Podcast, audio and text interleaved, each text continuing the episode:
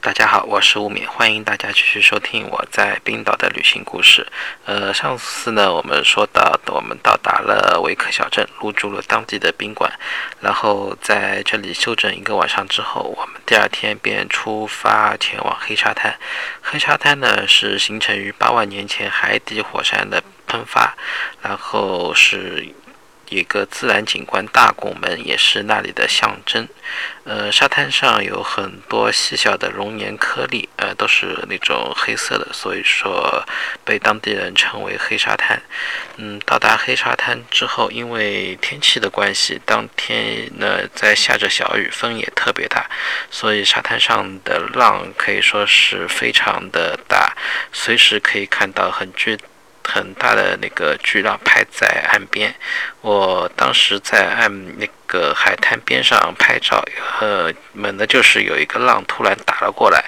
呃，我转身，虽然说我当时是马上转身就跑了，但是还是很不幸被浪给打湿了裤子。不过幸好裤子防水性还不错，仅仅就是在外面稍微湿一点，嗯。里面还好没有没有打湿掉，嗯，所以在这里呢也要提醒一下大家，黑沙滩以前是出过很多的事故，呃，都是因为有游客太过于接近海边，呃，被巨浪卷入海中而丧生，嗯，所以大家在黑沙滩的时候千万不要太过接近海边。总的来说，黑沙滩，嗯，这里的景观还是比较壮阔的，而且也有很多的摄影师在。这里取景 之后呢，我们便去了下一站塞德亚兰大瀑布。这个瀑布的神奇之处在于，大家不仅可以在外围观赏瀑布，而且还可以走到瀑布里面去。对，就是走到瀑布后面，像呃近距离的观观赏这个瀑布，就像进入一个水帘洞一样。但是如果冬天进入，瀑布的话是需要套上冰爪的，因为瀑瀑瀑布的内部都是冰面，非常的湿滑。呃，所但是我们当时呢，出于安全考虑没有进去。嗯，后来我们在那个瀑布外围观赏的时候，发现有一对冰岛当地的新新人在瀑布内部拍婚纱照，呃，穿的非常的少。我想这么冷的天还还。而且还是在瀑布内部拍婚纱照，婚纱照我觉得还呃确实勇气可嘉。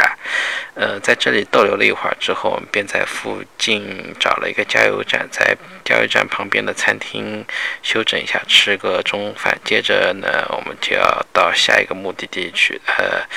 但是在吃饭的时候呢，却收到了一个很不幸的消息。呃，之前预定的蓝洞项目因为当地持续的暴雨，洞口呃洞内是严重的积水，所以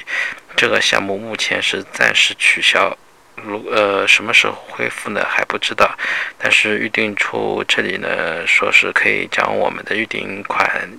全额都退给退退给我们。在得到这个消息之后呢，大家都是非常的失望。不过当时还是抱抱着侥幸的心理，跟蓝洞项目的客服说，我们暂时先不退款。如果项目恢复的话，请他们第一时间通知我们。毕竟到一次来一次冰岛却很不容易，如果不能参加蓝洞项目的话，会非常的遗憾。呃，之后在餐厅里面呢，还遇到了，也遇到了不少。中国来的旅游，大家也坐在一块儿聊天，讨论各自的行程和路上的一些见闻。在餐厅休整了大约快两个小时之后，就启程出发，呃，到下一个目的地。呃，然后看到那里呢，需要两百公里左右。而且当天突然是小雨就转成了大暴雨，呃，风力非常非常的大，路上的能见度也非常非常的差，呃，我全程车速大约都是呃大约在四十码左右，也因为天气的关系，然后当天的黑夜来的比较早，大概四点钟不到三点三点多一点三点半的样子。呃，路呃，整个路面都已经全黑了，就天已经全部都黑下来，而且冰岛的公路上是没有没有路灯的，没有一盏路灯路灯，除非你开到小镇里面才会有才会路灯，呃，而且而且呢，那在在那个路上，呃，风风也特别的大，只能听到那个车窗外那个风的声音，呼呼呼的那种风的声音声音，还有雨雨滴打在车窗上的声音，噼噼啪啦这种声音声音非常的响。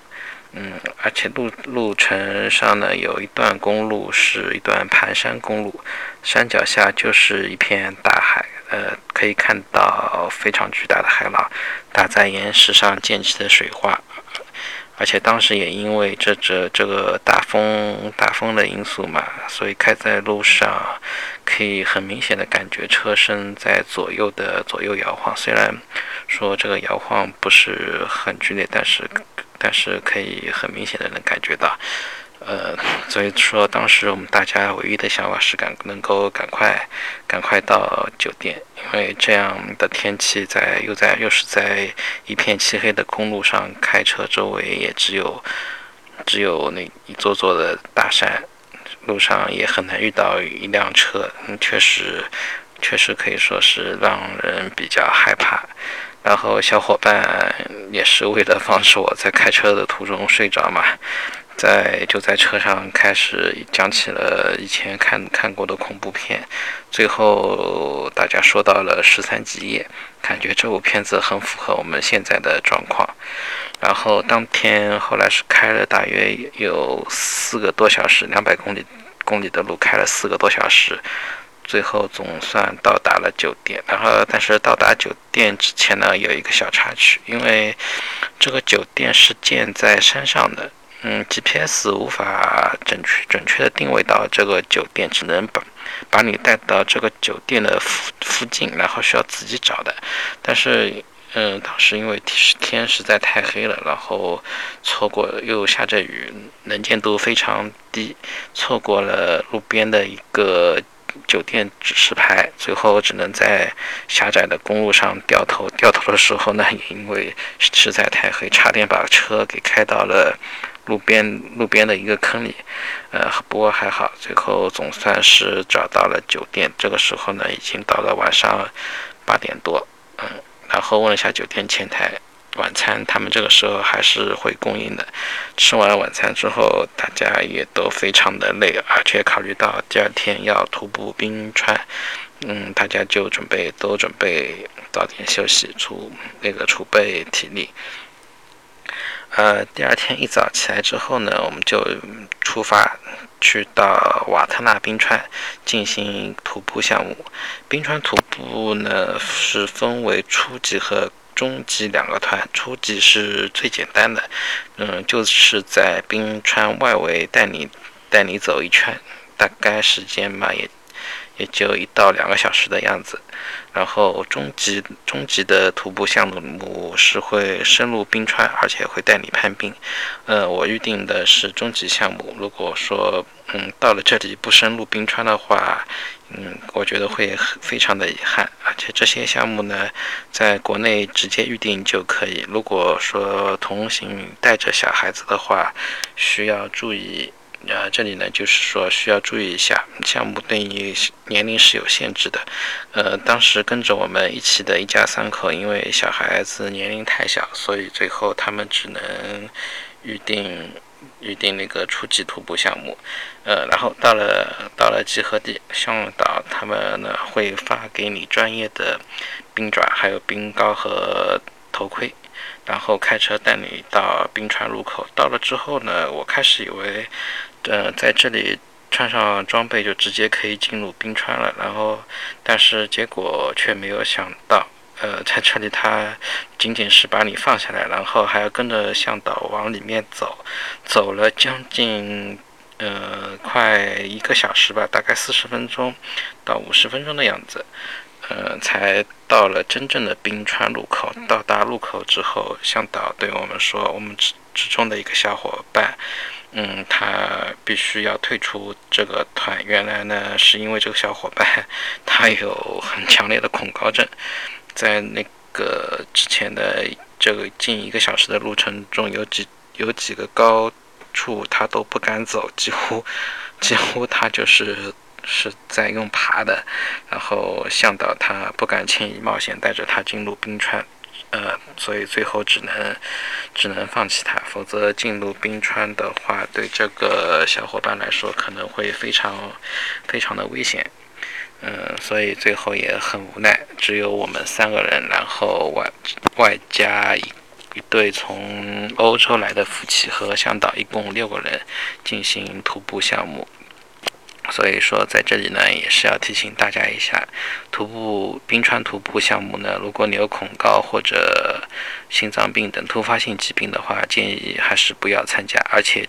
这个项目你一旦报名付费了，他们是不会退款的。所以说，我们这个小伙伴最后只能是损失了那。团费，呃，在那山山下等我们回来，然后穿戴好装备之后就开始徒步，从山下是一点一点的攀到山顶，然后在途中呢遭遇到了，我们在途中大概遭遇到了三场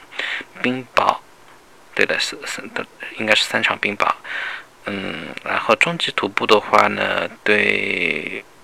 对个人的体力的要求也是非常的大的，因为在网站上介绍说全程呢大约是需要三个小时，但是实际上从出发到回来，然后再从是呃路口再走出来。之后一共大约需要五个半小时左右。如果说对自己体力没有信心的小伙伴呢，还是不建议去尝试。而且我当天呢还背着很多的摄影器材，呃，对体的要求也是更大的。不过不过还好，全程最后还是坚持了下来。整个。嗯，整个徒步呢，几乎都是在冰面上行走。这里的冰块，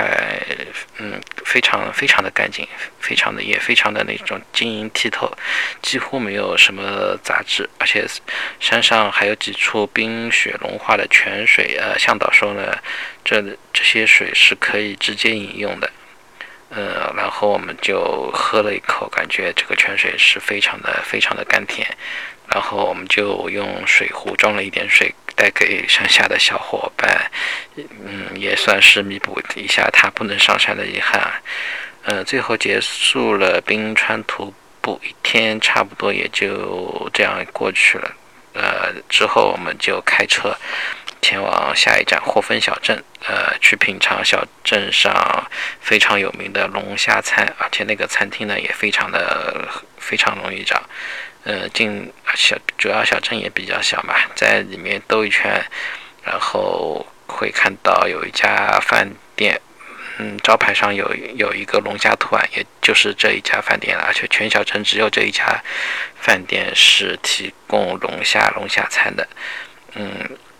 而且霍芬小镇相对我们之前的那个维克小镇呢，也会也会要大很多，吃饭的地方也比较多，而且超市这里的超市是可以营业，一直营业到晚上十二十二点，对的，营业到晚上十二点。如果晚上肚子饿的话呢，也不会担心没地方买吃的东西。嗯，然后等我们到了龙虾店之后呢，发现里面都是中国，几乎都是中国中国人，而且服务员也非常的热情，推荐推荐了很多他们有特色的龙虾餐给我们。最后我们点餐的时候，所有的菜所有点的菜品我们都点了双份，而且最后还吃的一点都不剩。嗯，应该是当天徒步消耗的能量比较大。嗯，在吃完之后，就到了霍芬小镇的酒店。然后大家这一天的徒步也真的是非常的累，所以基本上就倒头就就睡睡觉了。嗯，而且还下着雨，极光基本上也当天晚上也是看不到的。呃，然后呢，我们休整之后，我们便会开始前往冰岛北部的行程。呃。关于北部的行程呢，我会在下一期的音频中和大家来再讲述。今天的音频呢，我们就到这里，感谢大家收听，我们下次再见。